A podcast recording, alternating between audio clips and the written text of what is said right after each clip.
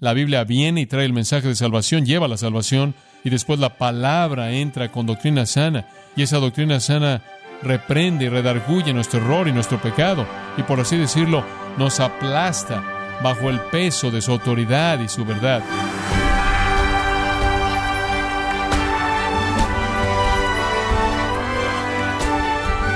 Le damos las gracias por acompañarnos en este subprograma, gracias a vosotros, con el pastor John MacArthur. Dado el carácter relevante de la predicación, la cual se caracteriza por la proclamación de las verdades de las Escrituras, Martín Lutero la llamó la más alta forma de adoración a Dios. Y yo le pregunto, estimado oyente, ¿cuál es su concepto de la predicación? ¿Y es esta relevante para usted? O John MacArthur nos muestra algunas razones esenciales de por qué un pastor debe predicar la palabra de Dios, conforme comienza con la serie titulada La perspectiva del corazón de un pastor, aquí en gracia a vosotros. Segundo de Timoteo capítulo 4, versículo 2, palabras conocidas, que prediques la palabra, a tiempo y fuera de tiempo, redarguye, reprende, exhorta con mucha paciencia y doctrina. Ese pasaje breve define el ministerio bíblico en un mandato central, que prediques la palabra. Eso es coherente con 1 Timoteo capítulo 3, en donde dice que los sobrevedores o los ancianos o pastores se refieren a la misma persona, deben tener una aptitud, una capacidad. Hay muchos requisitos espirituales, solo hay una capacidad, solo hay un requisito espiritual, un don espiritual que se manda, y este es que los pastores, los predicadores, sobrevedores deben ser didácticos, es la palabra griega, aptos en la predicación y la enseñanza. Eso es debido a que eso es lo que hacemos. Somos predicadores de la palabra. Ese es nuestro llamado, ese es nuestro mandato. Y usted se dará cuenta que el tiempo para esta predicación es dada, a tiempo y fuera de tiempo. Ahora alguien podría hacer la pregunta, bueno, ¿qué quiere decir eso? ¿Cuándo son los tiempos? Sabemos lo que es estar a tiempo y fuera de tiempo. Podríamos debatir exactamente lo que Pablo tenía en mente, pero no podemos debatir que hay, solo hay dos posibilidades. O usted puede estar a tiempo o fuera de tiempo. Lo que él simplemente está diciendo es todo el tiempo, todo el tiempo. Cuando parece ser popular y cuando no es popular. Cuando apetece y cuando no apetece. El tiempo entonces es claro, el tono es claro. Hay un tono negativo en esta predicación. Redarguye, reprende.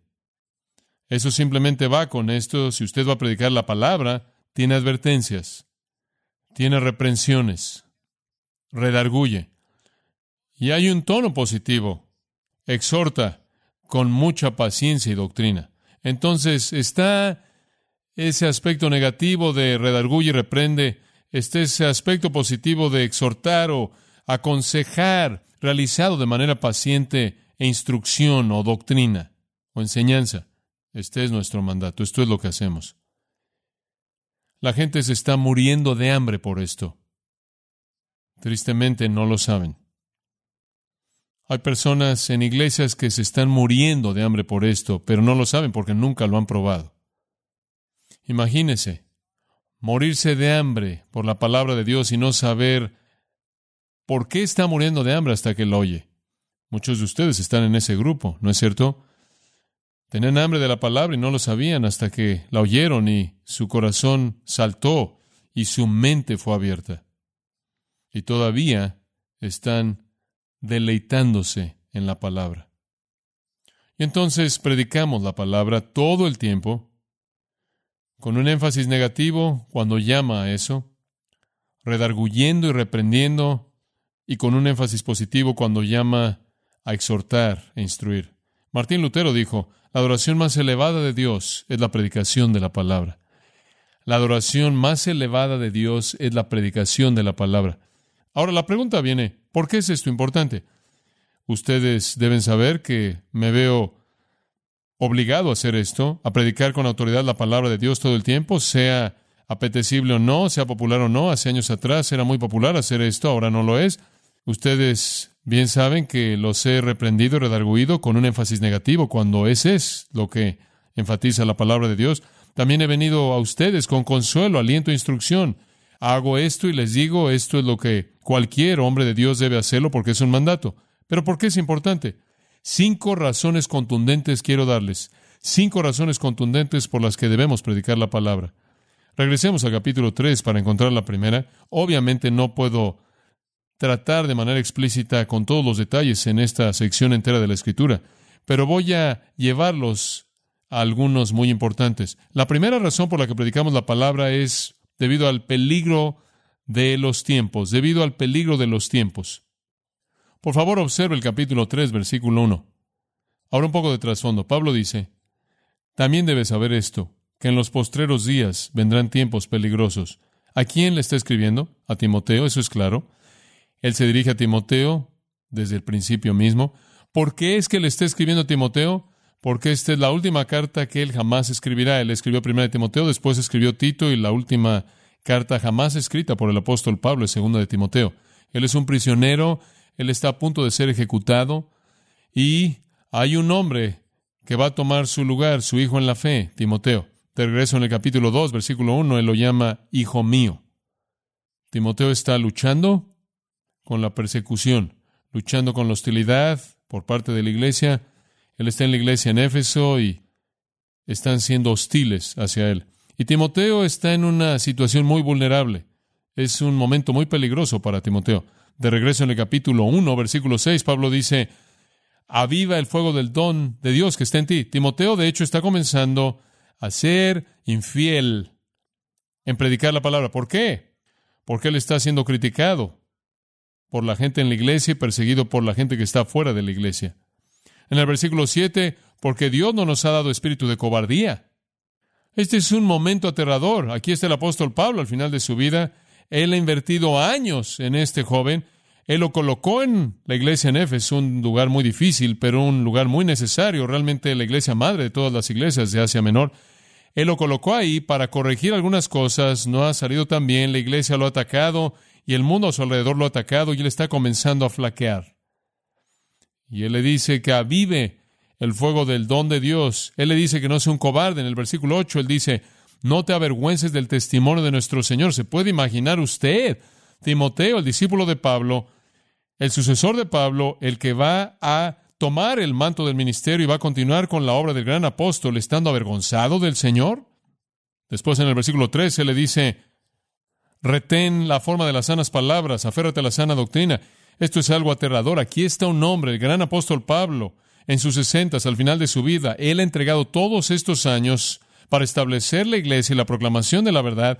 Él está entregándole el manto a Timoteo y Timoteo está comenzando a mostrar señales de fracaso y debilidad. Él lo llama a avivar el don, no a ser un cobarde, no avergonzarse y sorprendentemente aferrarse a la doctrina sana porque lo que sucede bajo la presión es que usted comienza a suavizar su mensaje. En el versículo 14 él dice, guarda el buen depósito por el Espíritu Santo que mora en nosotros. ¿Qué es eso? La verdad que te ha sido encomendada. Versículo 15 él dice, ¿no sabes, no estás consciente que toda persona en Asia me ha dejado? Por favor, no añadas tu nombre a esa lista. Este es un tiempo aterrador. Y después de esas afirmaciones en el capítulo 1, llega al capítulo 2 y dice, esfuérzate, hijo mío, esfuérzate, dependo de ti. Y después en el capítulo 3 él dice, también debes saber esto, que en los postreros días vendrán tiempos peligrosos. No va a ser fácil, Timoteo, no va a ser fácil, pero no puedes hacer concesiones, no puedes desviarte, no puedes abandonar, no puedes avergonzarte, no puedes volverte un cobarde, no puedes alterar tu mensaje, no puedes suavizar la verdad, simplemente porque es difícil. Y después en el capítulo 4, en cierta manera, él llega a un clímax y dice que prediques la palabra todo el tiempo, sea bien recibida o no, recibida en absoluto, sea popular o no popular, sea que te traiga reconocimiento o ejecución. Y aquí está la razón, capítulo 3, versículo 1 porque estos son tiempos peligrosos, y permítame traducirle eso. épocas peligrosas. La palabra para tiempo aquí no es cronos, cronología es kairos, épocas, temporadas. Y la palabra peligroso, difícil es salvaje, peligroso. Él está diciendo, debes predicar la palabra, Timoteo, debido al peligro de las temporadas. Temporadas salvajes amenazan la vida de la iglesia en estos últimos días. Y por cierto, los últimos días se refiere al tiempo desde la venida de Jesús. Cuando Jesús vino, Él inauguró, Él inició los últimos días, los días del Mesías. Los últimos días son sinónimos con los días del Mesías. Él vino e inició esos días, Él fue rechazado, Él regresó a la gloria, Él va a regresar para establecer su reino. Pero estos son los últimos días. El apóstol Juan escribe, este es el último tiempo. Pedro escribe que Cristo ha aparecido al final del tiempo. ¿Le puedo dar un poco de historia? Bueno, el apóstol, bajo la inspiración del Espíritu Santo, está dando una advertencia que hemos visto cumplida en la historia. Las épocas peligrosas en la historia de la Iglesia definen el cumplimiento de esta profecía. La primera época peligrosa que vino a la vida de la iglesia a una escala masiva fue el sacramentalismo. Esa es la idea de que de alguna manera usted se conecta con Dios mediante un medio mecánico, algún tipo de ceremonia religiosa. Es salvación mediante ritual automático.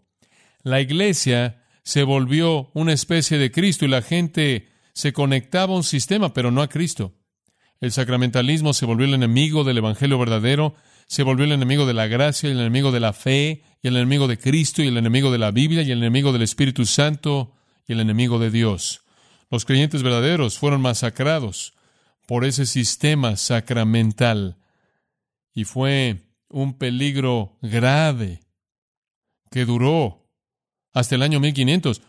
Hubo un remanente de creyentes verdaderos a lo largo de esa historia, en donde personas llamados los waldensianos y otros nombres de grupos que fueron el remanente de creyentes verdaderos a lo largo de esa época peligrosa de sacramentalismo, pero corrompió la fe cristiana, corrompió el entendimiento de la palabra de Dios, corrompió la iglesia.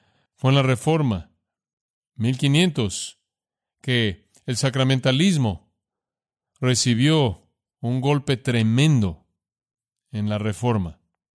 Lutero clavó sus tesis en la puerta de la iglesia en Wittenberg y de esta manera inició la gran reforma. Pero no fue mucho tiempo después de eso, es triste decirlo, en el siglo XVIII, vino la segunda época peligrosa en la vida de la Iglesia, racionalismo. Saliendo de la época oscura del sacramentalismo, el hombre después de que fue quebrantada la espalda del poder sacramental, después del tiempo de la reforma, el hombre comenzó a sentir su libertad un poco, y el hombre comenzó a descubrir algo de la imagen de Dios en él y algo de la creatividad increíble que él tenía y algo de sus capacidades intelectuales y comenzó a desarrollar todo tipo de aptitudes y de eso vino el alumbramiento y de eso vino la revolución industrial y el hombre comenzó a ver qué mente tenía y de eso vino el racionalismo. Y en el siglo XVIII el hombre decidió que él era Dios para efectos de todo lo que pensaba y que él solo podía creer lo que era racional y cualquier cosa que no fuera racional o razonable para él sería rechazada. El hombre se colocó por encima de Dios, la razón humana por encima de la escritura y el racionalismo entró a la iglesia, el racionalismo corrompió a la iglesia, corrompió a la iglesia protestante, corrompió a la iglesia que salió de la reforma, el racionalismo entró a la iglesia, la teoría crítica elevada entró a la iglesia, cuestionaron la autoría de la Biblia, de los autores de la Biblia, cuestionaron la inspiración, cuestionaron la verdad de la Escritura, cuestionaron cualquier cosa y todo en la Biblia. Un erudito europeo, un erudito racionalista decidió que cuando todo se había acabado, habían 26 versículos que eran verdad en la Biblia entera. De eso salió el liberalismo antiguo, el nuevo liberalismo neortodoxa. La tercera temporada peligrosa, la época peligrosa que vino en la vida de la iglesia, creo que la podríamos llamar ortodoxismo.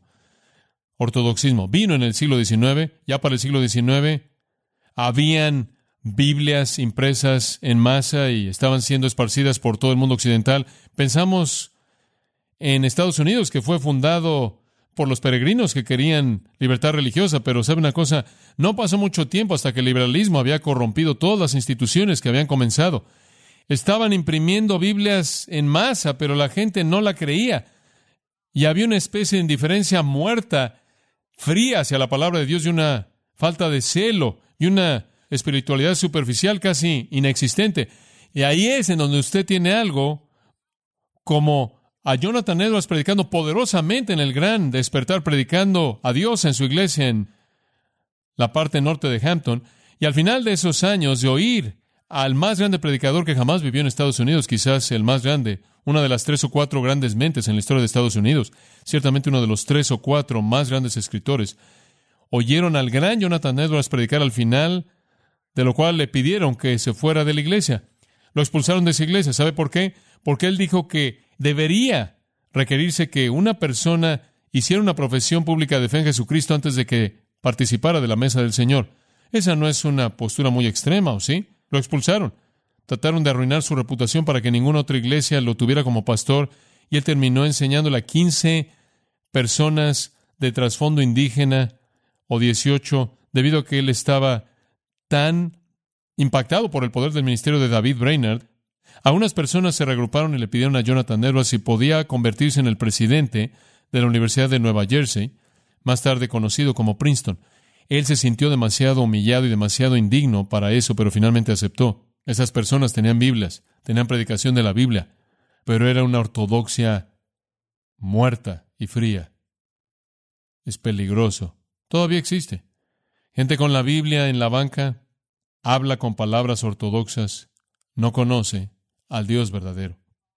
Sigue la historia de la iglesia un poco en Europa particularmente, inclusive aquí. La iglesia se volvió algo influenciado por la política y usted tiene la época peligrosa llamada el politicismo.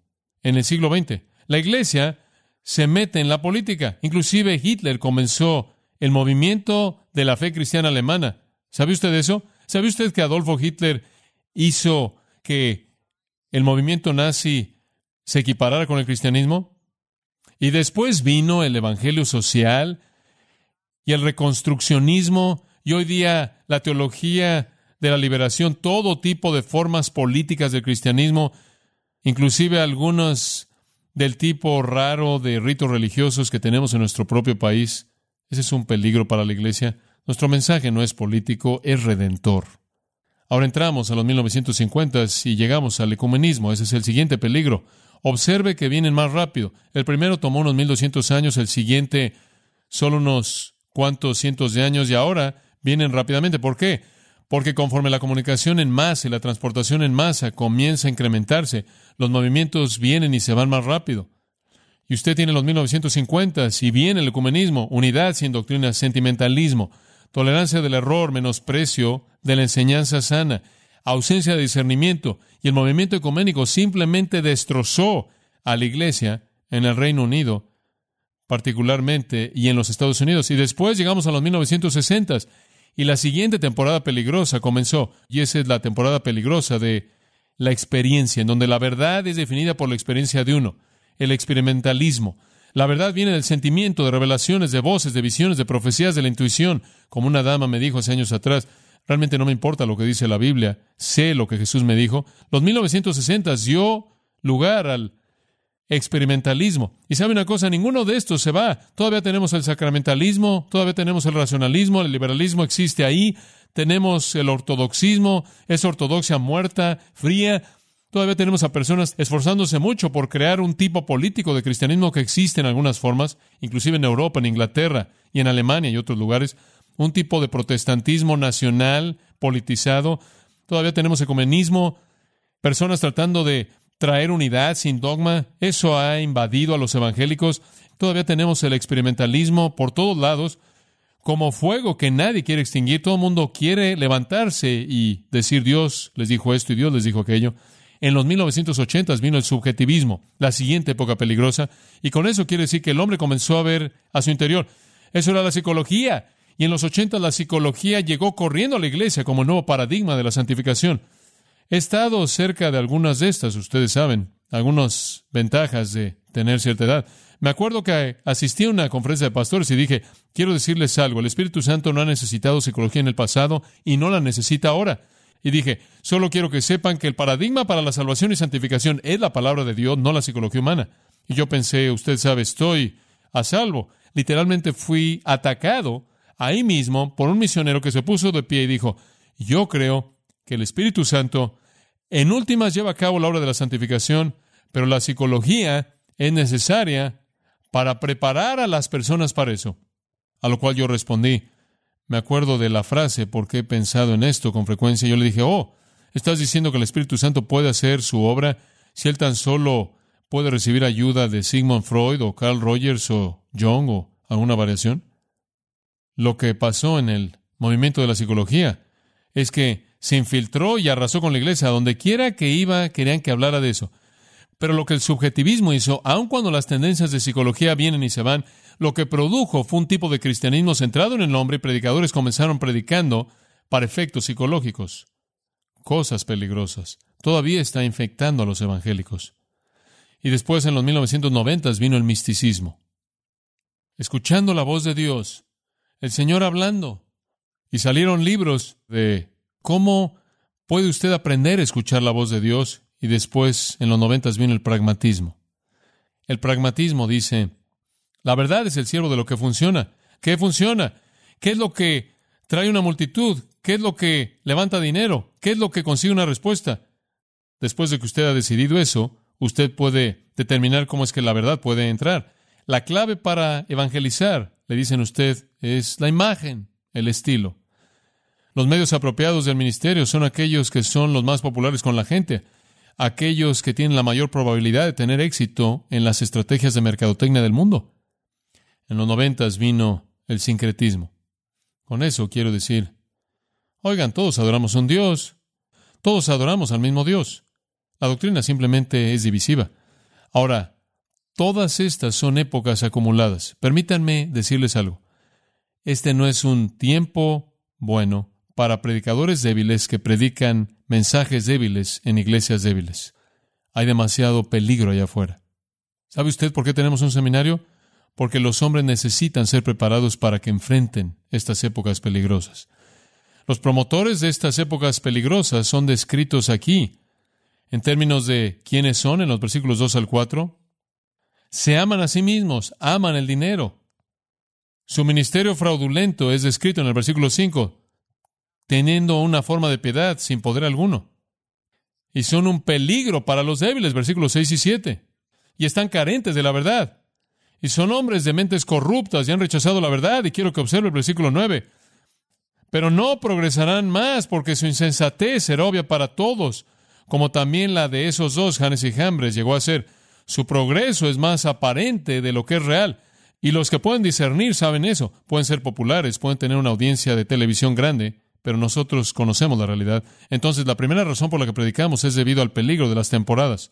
Segunda razón por la que predicamos la palabra es por la devoción de los santos, por la devoción de los santos. Me gusta este punto, es un punto maravilloso. Versículo 10.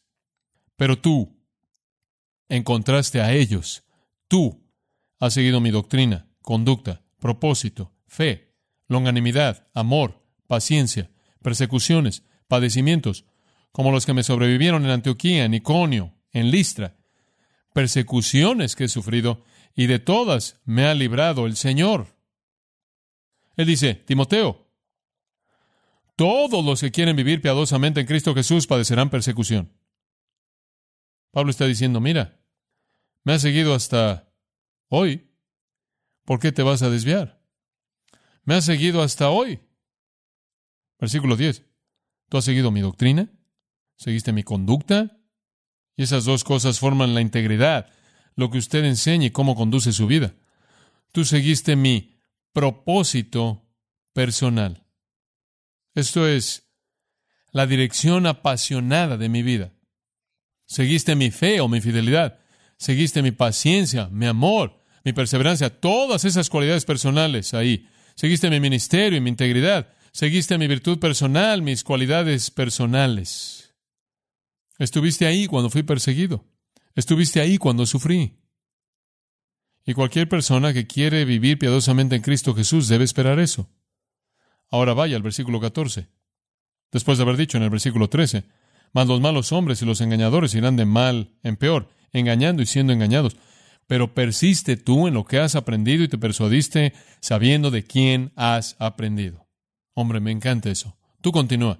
Y tú acuérdate de quién aprendiste estas cosas. ¿De quién las aprendiste? Las aprendiste de mí, Pablo, el apóstol. ¿Se te ha olvidado que fui llamado por Dios? ¿Se te ha olvidado? Filipenses 4:9, Pablo le dijo a los filipenses, las cosas que han aprendido, recibido, oyeron, vieron en mí, practiquen estas cosas. ¿Qué está diciendo? Creo que esto es tan bueno. Él está diciendo, no hagan nada diferente, Timoteo. Predica la palabra, no solo por el peligro de las temporadas, sino por la devoción de los santos. ¿Qué quieres decir con eso? Digo, hay personas que han vivido antes de usted, que han hecho eso, simplemente toma la estafeta y sigue haciéndolo. No necesita usted reinventar el ministerio, simplemente tome el legado y siga haciéndolo. Siga haciéndolo.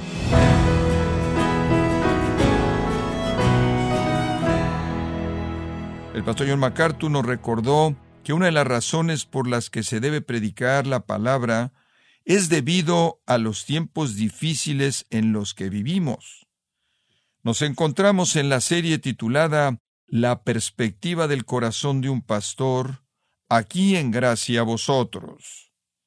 Y quiero recordarle, estimado oyente, que tenemos a su disposición el libro El Ministerio Pastoral, escrito por John MacArthur, donde nos enseña cómo pastorear bíblicamente a la grey de Dios. Puede adquirirlo en nuestra página en gracia.org o en su librería cristiana más cercana.